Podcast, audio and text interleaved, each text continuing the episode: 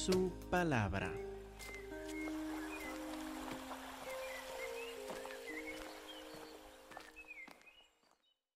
Si estamos en Job capítulo 31, cuando empezamos a ver el libro de Job en el mes de febrero por primera vez. Les conté en ese primer sermón hace tiempo, cuando hacía frío, antes de la nieve y todas las cosas que han pasado en los últimos meses, antes de todo esto, cuando estábamos en Job capítulo 1, les dije que el propósito del libro de Job no es comunicarnos la paciencia, como algunos cuentan, la paciencia de Santo Job. No, encontramos un hombre que está en una situación de mucha angustia, clamando y lamentando a Dios. No es para enseñarnos necesariamente de la paciencia el tema de este libro. Y tampoco el tema de este libro es contarnos del sufrimiento. Claro, nos cuenta mucho del sufrimiento, nos enseña mucho cómo debemos reaccionar en el sufrimiento, cómo debemos aconsejar y no aconsejar a la gente que está en el sufrimiento. Pero a ver si se acuerdan bien. ¿Cuál es el tema central, básico, más importante de este libro? Los que se acuerdan de hace tiempo de febrero. El tema principal de este libro, ¿cuál es? Muy bien. El temor a Dios. El temor de Dios. Este libro, el libro de Job, es para enseñarnos el temor de Dios. ¿Qué significa? ¿Qué significa? ¿Cómo se manifiesta? Acuérdense nuestra definición del temor a Dios. Viendo ahí primero unos versículos en el libro de Job mismo. Solo de rápido, de capítulo 1, para asegurar que todos estamos en el mismo hilo. Capítulo 1, versículo 1. Ahí lo encontramos entre el primer versículo, lo menciona ahí. Job 1.1. Hubo en tierra de Uz un varón llamado Job, y era este hombre perfecto y recto, temeroso de Dios y apartado del mal. Versículo 8. Jehová dijo a Satanás, ¿no has considerado a mi siervo Job, que no hay otro como él en la tierra, varón perfecto y recto, temeroso de Dios y apartado del mal? Luego la respuesta de Satanás, respondiendo Satanás a Jehová, dijo, ¿acaso teme Job a Dios de balde? ¿No le has cercado alrededor a él y a su casa y a todo lo que tiene? Al trabajo de sus manos has dado bendición, por tanto sus bienes han aumentado sobre la tierra. Pero extiende ahora tu mano, toca todo lo que tiene y verás si no blasfema contra ti en tu misma presencia. Todo este libro se basa en el temor de Dios. ¿Qué significa? ¿Cómo se manifiesta? Cuando llegan los sufrimientos, ¿se desaparece el temor de Dios? Ahora una definición breve. Deuteronomio capítulo 10 ¿Qué es el temor a Dios? O el temor de Dios. Deuteronomio capítulo 10, versículos 12 y 13. Ahora tenemos resumido en solo dos versículos lo que es el temor a Dios. Deuteronomio 10, 12 y 13. Ahora pues Israel, ¿qué pide Jehová tu Dios de ti? ¿Qué pide Jehová de ti? Si quieres resumirlo en una frase, ¿qué pide Jehová de ti? Sino que temas a Jehová tu Dios, que andes en todos sus caminos, que lo ames y sirvas a Jehová tu Dios con todo tu corazón y con toda tu alma, que guardes los mandamientos de Jehová y sus estatutos que yo te prescribo hoy, para que tengas prosperidad. Como vemos, el temor a Dios es uno que por amor apasionado a Dios le obedece. Estudia su palabra para obedecerle. Sirve a Jehová Dios en, en obediencia. El temor de Dios es este amor apasionado a Dios, no solo en sentimientos, sino un amor manifestado en obedecerle. Ahora, ¿por qué este resumen? ¿Por qué llegamos a capítulo 1? Que vimos ya en el mes de febrero. Porque ahora en capítulo 31, 30 capítulos después, llegamos a ver una manifestación impresionante del temor de Dios, según Job, de cómo él vivió en temor de Dios.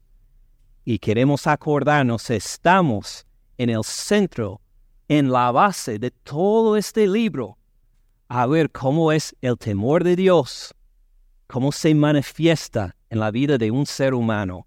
Job capítulo 31, versículo 1. Estamos en parte del lamento de Job que vimos en capítulos 29 y 30. Su sorpresa de haber caído de la bendición de Jehová solo con deseos de servirle, de servir a los necesitados, de bendecirles.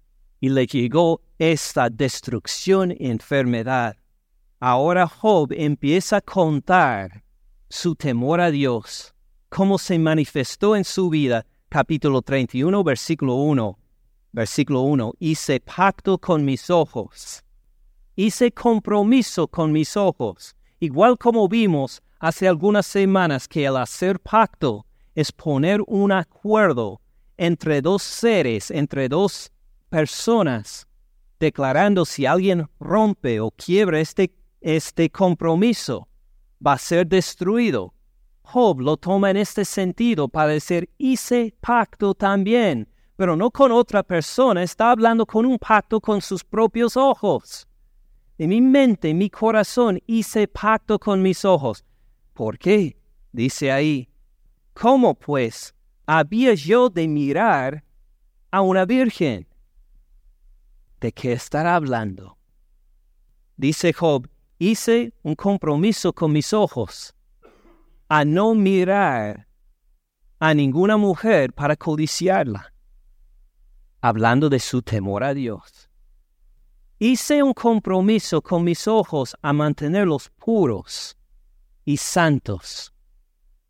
Job no, no iban a encontrar a Job ahí, en una plaza comercial, mirando con codicia a las mujeres que pasan, que hacen sus compras. Job no se va a encontrar ahí. Job no se va a encontrar ahí en los lugares públicos, mirando, tal vez a escondidas, pensando nadie más me ve, mirando a las mujeres para codiciarlas. Job dice, hice pacto con mis ojos. ¿Cómo pues había yo de mirar a una virgen? Job no era uno de ellos que se quedaba frente al televisor durante la noche, cambiando de canales como no había ni, ningún, ningún programa de interés. No había ningún partido de fútbol interesante ni nada. Entonces va cambiando canales por una razón porque pues no le interesa nada en el televisor, pero por otra razón esperando encontrar algo interesante, de interés sexual, de ver ahí, ah, tal vez veo una escena, pues que no escogería delante de mi esposa, que no anunciaría delante de la iglesia, vi tal programa, no, pero tal vez por accidente, cambiando de canales, tal vez vea algo. Job no es esa clase de hombre. Job es uno que, viendo no hay nada en el televisor, lo apaga. He pues hecho un pacto con mis ojos a no mirar esa clase de cosas, a no buscarlos. Job es uno de ellos que no compra revistas pornográficas aún para mirarlos una tarde, una noche y luego botarlas. Dice, ah, pues, ¿por qué compró esto? Job no es uno que va en el Internet. Durante la noche, cuando la familia está dormida, cuando piensa que nadie más me va a ver y entra ahí en un sitio tras otro, ah, solo, voy a solo voy a ver las, ah, las historias, los anuncios los, de los deportes. Sí, sí. Luego un sitio cambia a otro, a otro, a otro, hasta hundirse en cosas que nunca pondríamos en la pantalla aquí en la iglesia. Cosas que serían de vergüenza, cosas que si la esposa sabe, se queda con ganas de vomitar. Porque no solo las señoras se ofenden de esto, sino Dios también, según versículo 2. Porque qué galardón me daría de arriba Dios o qué heredad el omnipotente desde las alturas. Job dijo, si miro esta clase de basura, ¿cómo creo que Dios me va a bendecir? ¿Cómo es que Dios me va a premiar si hago esta clase de cosas? ¿Por qué se ofende Dios? Algunos dirán, pues puedo ver por qué la esposa de alguien se ofendería si encuentra que su esposo está mirando pornografía. Esto entiendo, pero ¿por qué le ofende a Dios esto? ¿Por qué le ofende a Dios si miro en lugares públicos a las mujeres y de esto disfruto? Si no hago nada, ¿por qué? Pues porque Dios formó a la mujer, igual que el hombre, a la imagen de Él, según Génesis capítulo 2 formó a la mujer para glorificarlo a Él. Y cuando nosotros llegamos a mirar a una mujer para codiciarla, nosotros entonces queremos robar esta adoración que debe andar en camino para Dios y robarla para nosotros mismos. Y al decir que yo quiero algo de la adoración de ella, yo la adoro a ella y deseo que ella me dé sus atenciones a mí, aunque sea solo en mi mente. Aunque esté solo en mi mente, esta adoración es quitar la adoración debida a Dios para dirigírselo a uno mismo. Es ofensa como idolatría delante de Dios el mirar a las mujeres para codiciarla. Por eso dijo Job, hice pacto con mis ojos. ¿Cómo pues había yo de mirar a una virgen? Él entonces, pues, a ver una joven entrar o ver una joven, dijo, ah, ah, no, no la puedo ver, no la puedo ver. No, sino exactamente como nos dice en Romanos 6, él había aprendido que estos, estos instrumentos de nuestros cuerpos son para glorificar al Señor. Y al ver a una joven, a ver a una mujer bella, lo hizo con los ojos de Jesucristo, que también miró a todas las mujeres como seres formadas por Dios para glorificarlo a Él, como hermanas, como madres, con el respeto debido de reconocer este ser delante de mí es un ser creado para adorar a Dios con respeto, con pureza y con amor. Igual que nuestro Señor Jesucristo miró también y vio a las prostitutas, a María Magdalena, a quienes sean con pureza de corazón. Hice pacto con mis ojos ¿Cómo pues había yo de mirar a una virgen? Voy a mirarlas con una pureza de corazón. No voy a poner imágenes feas, insultantes a Dios delante de mis ojos. Porque qué galardón me daría de arriba Dios. ¿Cómo me va a premiar Dios si hago esto? Si menosprecio la imagen de Él en estas mujeres Versículo 3. ¿No hay quebrantamiento para el impío? para el hombre que hace esto no va a ser castigado. Claro que sí, dice Job. Extrañamiento para los que hacen iniquidad. Es que Dios va a cambiar, Dios va a castigar a un hombre así. ¿No ve él mis caminos y cuenta todos mis pasos? Dios ve en dónde ando. Dios ve lo que miro. Dios sabe lo que voy a decir antes de que llegue la primera palabra a mi boca. Él ya sabe lo que es. Job se dio cuenta algo bien importante en el temor de Dios. Toda mi vida está expuesta delante de Dios. Como dice el Salmo 139, la noche para Dios es como el día. Ayer estuve en Walmart. Me impresionó, llegué durante la noche y vi la pantalla con las cámaras que tienen ahí para vigilar en el estacionamiento. Y si uno mira las pantallas, los que ven la gente que está ahí cuidando el estacionamiento en Walmart, era de noche afuera. Pero en estas pantallas demuestran todos los carros ahí como si fuera de día. Tienen la facultad estas cámaras de ver claramente aún durante la noche.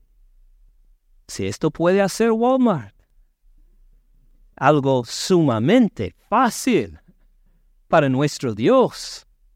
Así dice en Salmo 139. La noche es como mediodía para ti, Señor. Nosotros hacemos algo pensando, lo hago a escondidas, Dios no lo ve. Está como abierto en público delante de Dios y todos los ángeles alrededor, mirando lo que nosotros hacemos en la noche a escondidas. Job se da cuenta, no ve él mis caminos, cuenta todos mis pasos. Pero el temor de Dios no solo toca los ojos y el corazón, también los labios, como dice en versículo 5. Si anduve con mentira, si mi pie se apresuró a engaño, si anduve con mentira, miento y luego continúo a andar. Sigo adelante como si esta mentira fuera verdadera. Más que decir una mentira, espero que nadie pues se da cuenta. No, uno llega a andar en esa mentira, a volver a repetirla, a vivirla. Eh, pues si anduve con mentiras, si mi pie me apresuró a engaño, péseme Dios en balanzas de justicia, conocerá mi integridad. Dice Job, Dios mismo puede examinar mi corazón. A ponerlo en balanzas de justicia y va a ver en mi corazón, no hay engaño, no hay mentira, digo la verdad aunque le hace doler a otro hermano, aunque hay repercusiones fuertes contra mí, puede decir la verdad y andar en la verdad, dice Job. Si mis pasos se apartaron del camino, si mi corazón se fue tras mis ojos, dije Job, ni se encuentra en mi corazón por temor a Dios, la codicia, de que mis ojos miren los carros que tienen otros, las casas que tienen otros, a la forma de vestir de los otros para anhelar y decir, ah, ojalá que tuviera esto. O de ver algo de venta en una tienda y decir, um, esto sí, pues nadie va a saber si lo tomo, si lo robo. O cuando está en el trabajo, mire, estas herramientas, esto cuestan bastante en el Home Depot. Pues sí, si no me miran, el patrón no va a saber. La compañía no va a saber.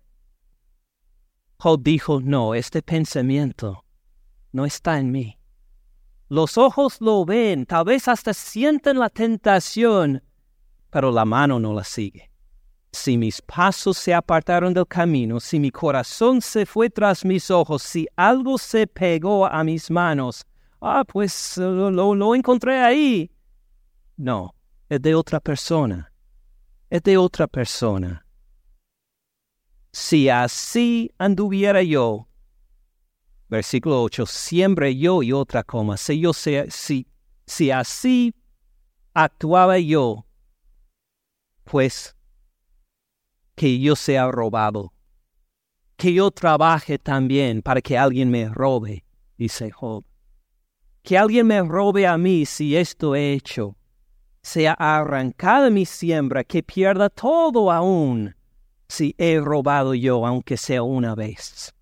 Versículo 9, si fue mi corazón engañado acerca de mujer, si estuve acechando a la puerta de mi prójimo, quiere decir Job que no estaba ahí como coqueteando con la vecina, con otra mujer, con una compañera de trabajo, con lo que sea. No estaba allá Job coqueteando, paseando ahí la oficina donde está una secretaria bella a pasar por alguna razón diez veces por día a esta oficina, solo pues echando la mirada, conversando de vez en cuando, a ver cómo está, a ver cómo está otra vez, a platicar de tonterías y lo que Job dijo, esto no hago, porque reflejo un corazón impuro, un corazón que no aprecia lo que Dios me ha dado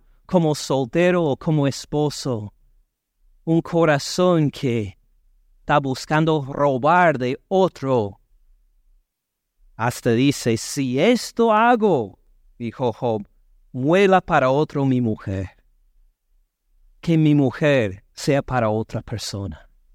Dice, estoy tan seguro por temor de Dios a mi integridad de andar bien en estas cosas, que sea castigado fuerte yo si anduviera en esto. Versículo 11, porque es maldad e iniquidad que han de castigar los jueces. Dice Job, uno debe ser castigado por tener un corazón así, coqueteando con las mujeres porque el adulterio es fuego que devoraría hasta el abadón, hasta la destrucción completa, consumiría toda mi, hacienda.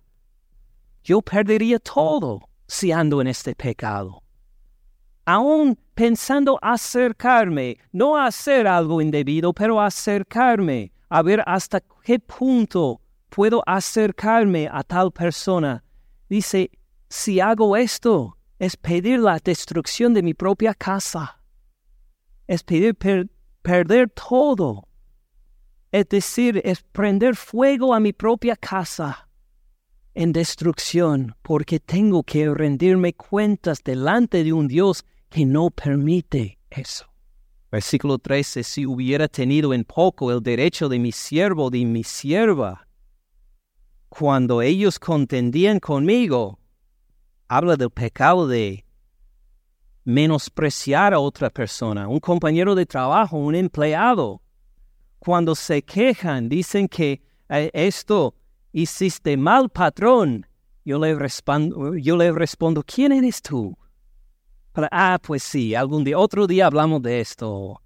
No te preocupes, no, no te preocupes te pago luego, el viernes, llega el viernes, el sábado, llega el sábado, pues el próximo viernes, y, a seguir, cuando lleguen con quejas, en vez de responderles, a llegar a menospreciarlos, a todos como basura. Puede pasar no solo entre siervos, sino entre hermanos de la iglesia. Que uno está con alguna dificultad o en una ofensa, o alguien, ah, pues, ¿qué, qué te importa? Por favor, deje esto. En vez de tratar a la gente con misericordia, con compasión.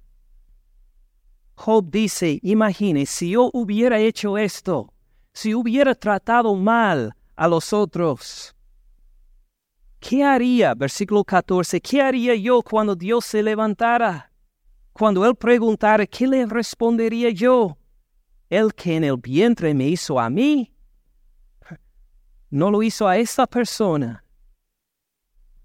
No nos dispuso uno mismo en la matriz.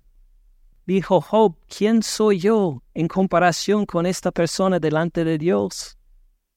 Voy a llegar delante de Dios quejando la otra persona, no solo a mí ahora, sino delante de Dios. Y voy a decir, Dios, no sabes quién soy. Soy el patrón. Soy el dueño del negocio. Soy líder en la iglesia. Soy el pastor de la iglesia. Dios, ¿no te has dado cuenta? Estoy en un rango diferente que todos los demás. Job dice esto es imposible.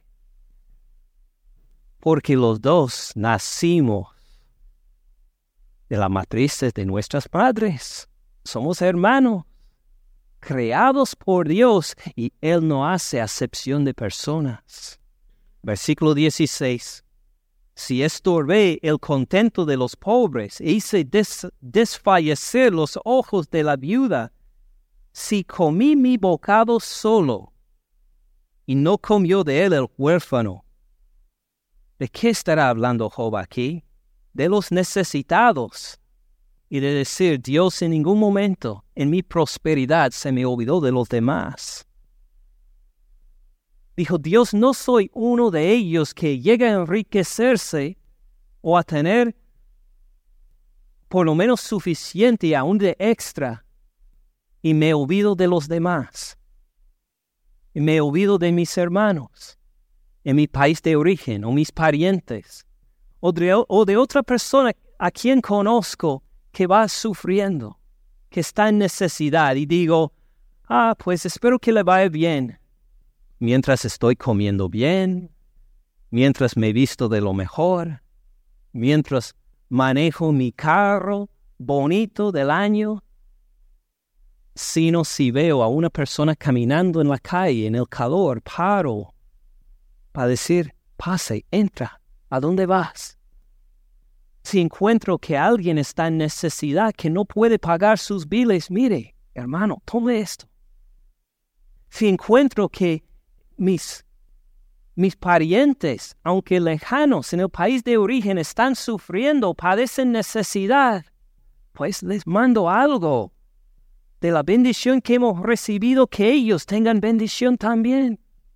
Dijo Job, esta es la actitud de mi corazón. Dice Job, si estas cosas no tomaba en cuenta, versículo 22, mi espalda se caiga de mi hombro y el hueso de mi brazo sea quebrado. Dijo que yo sea castigado hasta físicamente si yo comí y disfruté del mío a solas sin llegar a bendecir a los necesitados también. Este temor de Dios, note cómo va en hilo y toca todos los aspectos de la vida de Job, el uso de sus ojos, en pureza. El uso de su lengua y sus labios, no para mentiras, sino para declarar la verdad. Las relaciones con los demás, a exaltarlos, para bendecirles. Y si están en necesidad de bendecirles para que no estén en necesidad esa noche. Así se manifiesta el temor de Dios y note como una y otra y otra vez menciona lo que encontramos en versículo 23. Porque temí el castigo de Dios, el temor de Dios otra vez. Se da cuenta que mi vida vivo no para complacer mis deseos, no para andar en los deseos de la carne, no para seguir disfrutando los deseos carnales. Así no es la vida. La vida vivo delante la vista constante de Dios, que conoce mis pensamientos, mi corazón, mis palabras y mis acciones. El temor de Dios es una vida Dios céntrica. en vez de vivir la vida, como tantas veces anuncian por la televisión, el internet, eh, a ver, a ver si, si entienden. Veo algunos dormidos y no, no quiero que se, que se pierdan ese punto mientras están en la carne. Claro, entiendo que a veces hora de siesta, lo que sea, pero presten atención, por favor. Lo que Job nos comunica en este capítulo es que según el mundo debemos vivir según la carne, según nuestros deseos. El propósito de la vida es para sentirse feliz según el mundo. El propósito de la vida es seguir de un placer carnal a otro placer carnal. Entonces por el mundo está bien si mira a todas las mujeres para codiciarlas. Le hace sentir bien a la carne. Para el mundo está bien si miente, si saca algún provecho de ahí. Para el, para el mundo está bien si roba, si está bien para ti y nadie te te, encuentra en lo mismo. Está bien según el mundo, pues si los necesitados se quedan sin nada, si tú tienes, porque para el mundo toda esta vida está centrado en esto, en la carne, en tu felicidad de sentirte bien. Así dice el mundo. Job dice, el temor de Dios es diferente. El temor de Dios reconoce que vivo mi vida delante de un Dios santo y puro que castigue el pecado. Y si en mi mente voy codiciando a las mujeres, me va a castigar. Si voy robando a escondidas, Él me ve y me va a castigar. Si llego a mentir, voy a perder lo que gané. Dice Job, por el temor de Dios vivo una vida no según la carne en este mundo, sino según un Dios santo que está mirando y examinando mis pensamientos aún a cada momento. Esto han agarrado hasta el momento. Ok. Quiero hacer, cuando me digan amén, sé que puedo continuar a otro tema. Entonces, si no, voy a volver a repetir lo mismo. que ahora, uno dirá, pues, ¿de veras Job era así? ¿De veras Job no miraba a las mujeres para codiciarlas? Tan difícil, mire, tenemos la televisión, internet. ¿De veras uno puede vivir así? ¿Uno puede vivir sin mentir? Uno puede vivir sin robar. Uno puede vivir sin tomar para sí y no dejar nada para los necesitados. De veras. Vamos a ver el testimonio de Dios sobre Job. Ya vimos en capítulo 1. Vamos a ver otro. Vamos a Ezequiel 14, versículo 12. Habla el profeta Ezequiel que vivió mucho después de Job vino a mí palabra de Jehová diciendo, Hijo de hombre, así le llamaba Ezequiel también, no solo a Jesús, sino a Ezequiel en el Antiguo Testamento en este caso. Vino a mí palabra de Jehová diciendo, Hijo de hombre, cuando la tierra peca contra mí, rebelándose pérfidamente, y extendiere yo mi mano sobre ella, y le quebrante el sustento de pan, envíe en ella hambre y corta de ella hombres y bestias, dice Jehová, cuando llega el momento de castigar el pueblo, ¿se acuerda qué hizo Abraham? Que vimos hace varios capítulos que cuando dijo que iba a castigar a Sodoma y Gomorra, Abraham llegó y dijo, pero lejos de ti hacer mal, ¿qué pasa si hay cincuenta justos en Sodoma y Gomorra? ¿Los va a destruir a los justos con los, con los malos? Jehová dijo, no, no, por causa de los cincuenta no lo haré. Abraham dijo, perdóneme otra vez, pero si cuarenta y cinco. Y así siguió bajando el número, ¿verdad? Hasta que se quedó con, pues, Sodoma y Gomorra destruido, de todas formas. No había ni un Lot ahí, tal vez un justo ahí. Dios lo sacó, entonces, para destruir el pueblo. estamos en una situación semejante.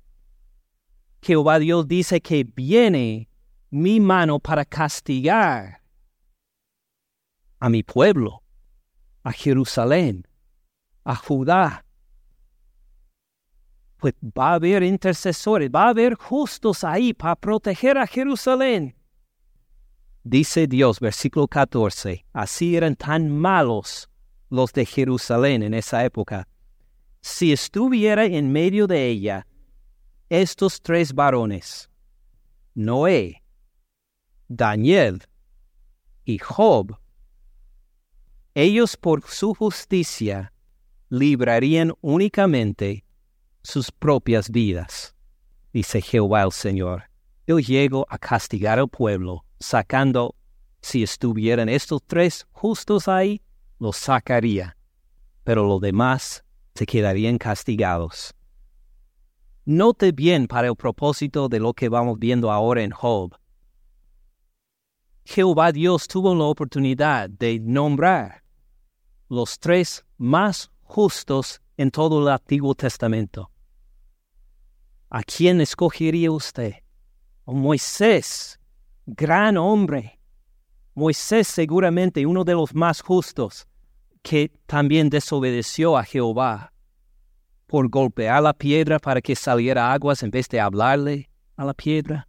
Dios no le permitió entrar a la tierra prometida por desobedecerle. El rey David, mencionan al rey David más que cualquier otra persona en el Antiguo Testamento, menos Jehová Dios mismo. Pero el rey David que adulteró, que sí codició a una mujer, al verla hizo aún mucho más y hasta asesinó al esposo de ella. ¿Quiénes son los más justos? Los tres más justos. ¿Más que Abraham? Sí, Abraham que mintió a Faraón. A mi esposa, eh, no, no, no, no es mi esposa, es mi hermana. Ella un Abraham mismo, gran hombre de fe, ejemplo para nosotros los cristianos en la fe, mintió. Pero cuando Dios llega a decir estos tres son los más justos en todo el Antiguo Testamento, Noé, el profeta Daniel y Job.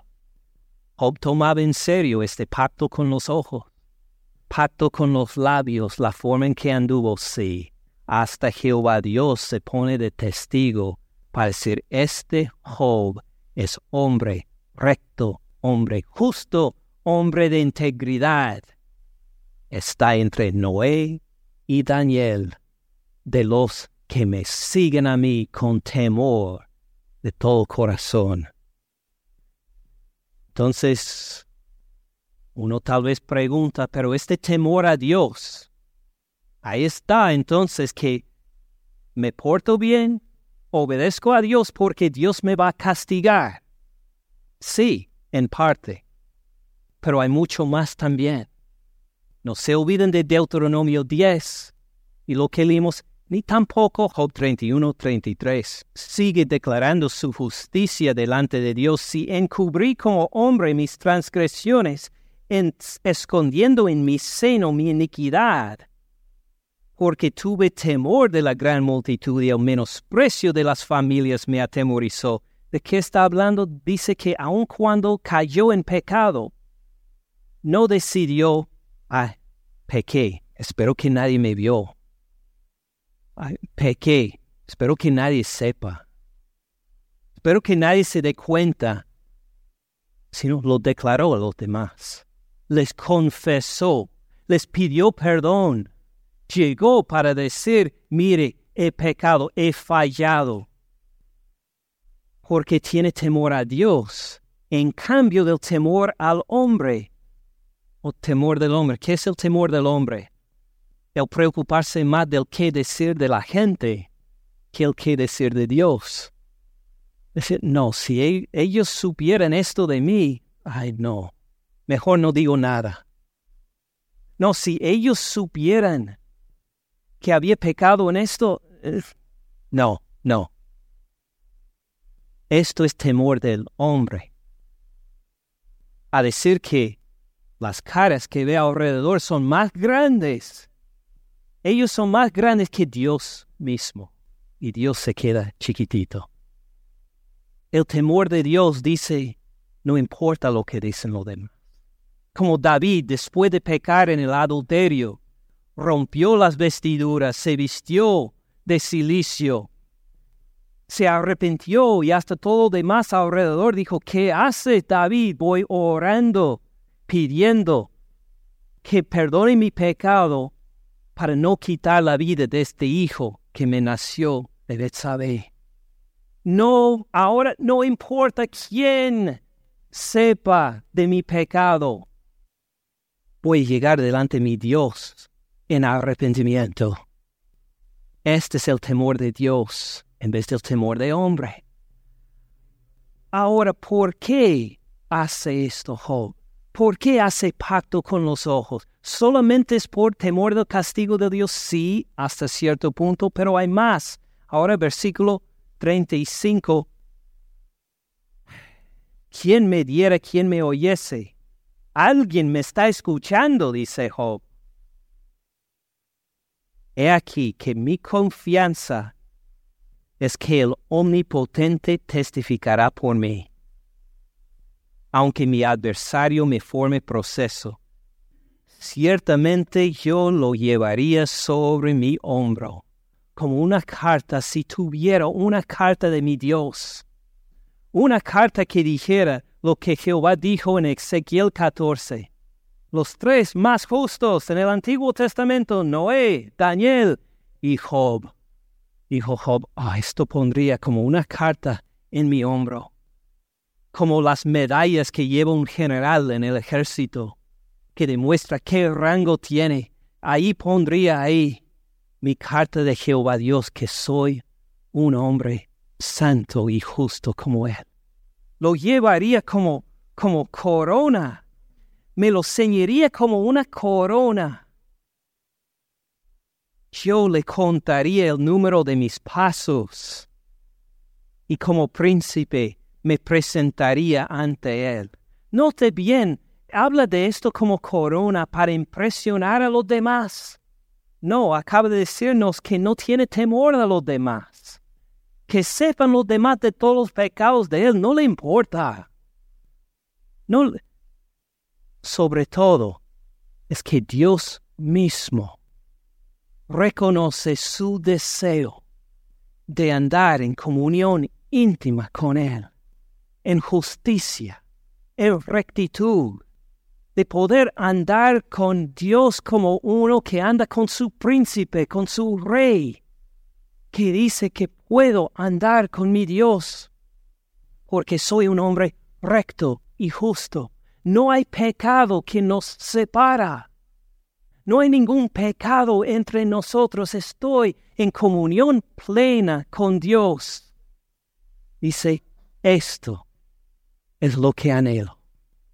De poder escuchar de Dios que soy su hijo. Si quiere ponerlo así. Que soy de Él. Que soy aceptable a Él y de andar en comunión plena, diaria con Él. Ven que el temor de Dios no solo es temor por el castigo de Dios, sino el deseo y el gozo de que no hay nada que estorbe, que sirve de estorbo entre usted y Dios. Este es el temor de Dios. Y si uno encuentra que recientemente tengo un hábito de codiciar a las mujeres con mis ojos. Si uno dice recientemente, miro la pornografía escondidas y con gusto. Si uno dice que me doy cuenta que vivo en mentira.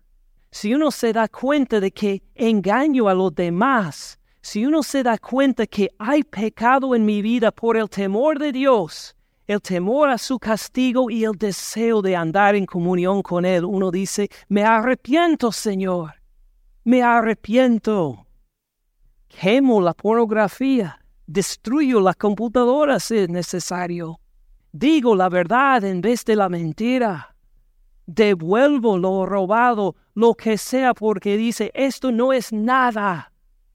Esta basura del mundo y de mi pecado no es nada. Quiero andar en comunión íntima contigo, Jehová Dios.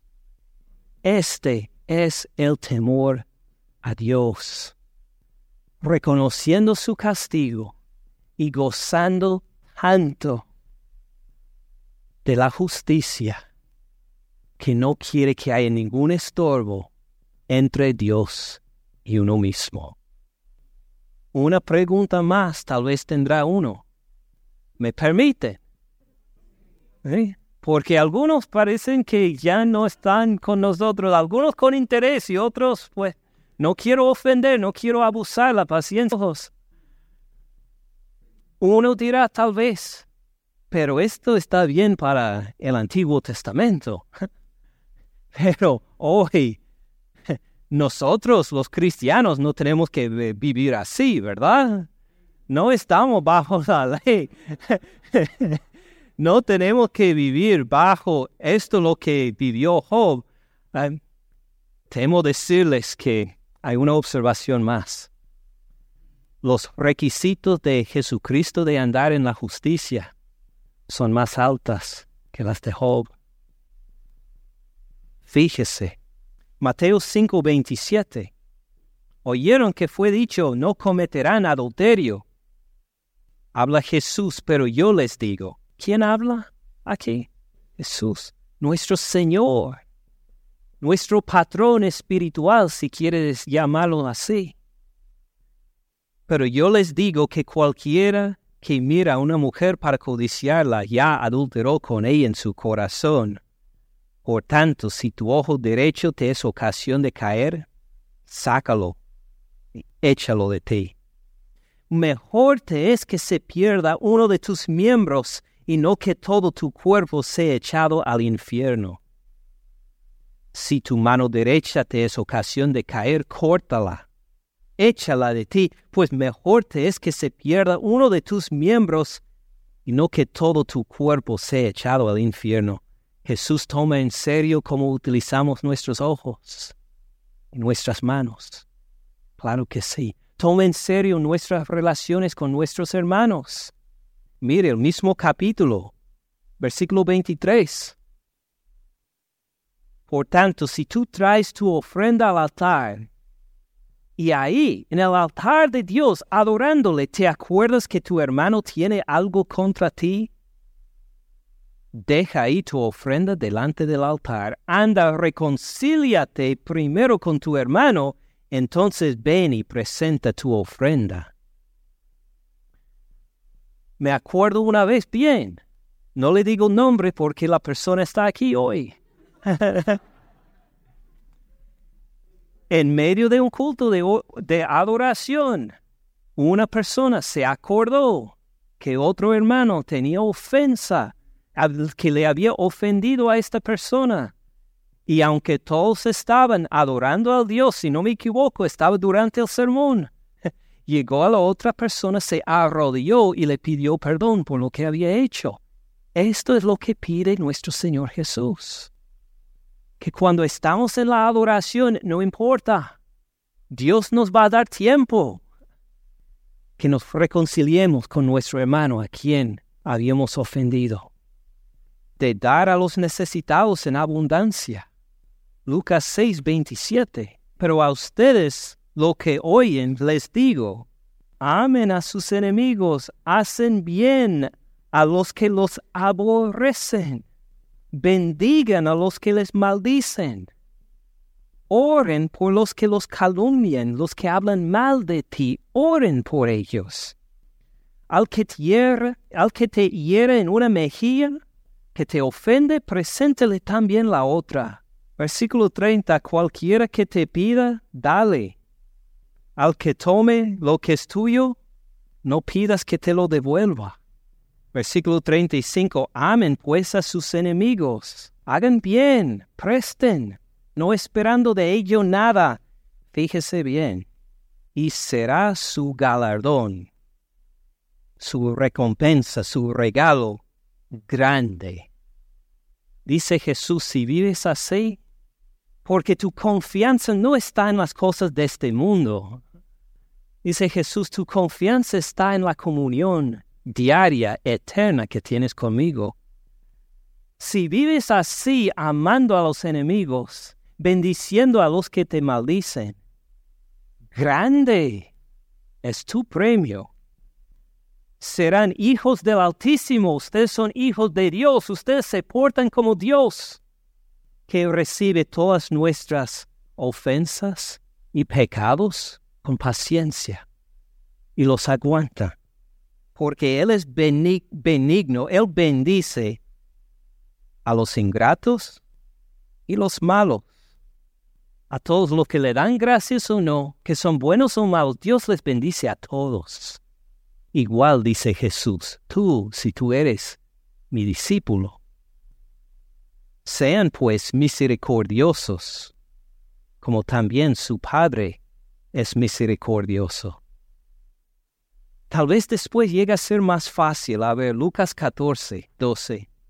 Dijo también al que le había convidado, cuando hagas comida o cena, no llames a tus amigos, ni a tus hermanos, ni a tus parientes, ni a vecinos ricos, no sea que ellos a su, a su vez te vuelvan a convidar y seas recompensado, mas cuando hagas banquete, llama a los pobres, a los mancos, a los cojos, a los ciegos, y serás bienaventurado, porque ellos no te pueden recompensar, pero te será recompensado en la resurrección de los justos. Ven que el que tiene temor de Dios puede vivir como Job, puede vivir como manda Jesús, aunque sumamente difícil, porque se da cuenta que mi tesoro, mis riquezas no se encuentran en mi carne, en mi casa, en mi carro, en mi familia, ni en nada que tengo en este mundo. O son cosas lindas que el Señor me dio, seguramente, pero mi confianza está en mi comunión diaria con Dios y el andar con Él. Y el hecho de que algún día, si muero antes de su segunda venida, voy a ser resucitado y voy a andar con Él eternamente en un cuerpo resucitado. Ya tengo mi casa, mi carro, todo lo que necesito en el reino de los cielos. En esto está mi confianza.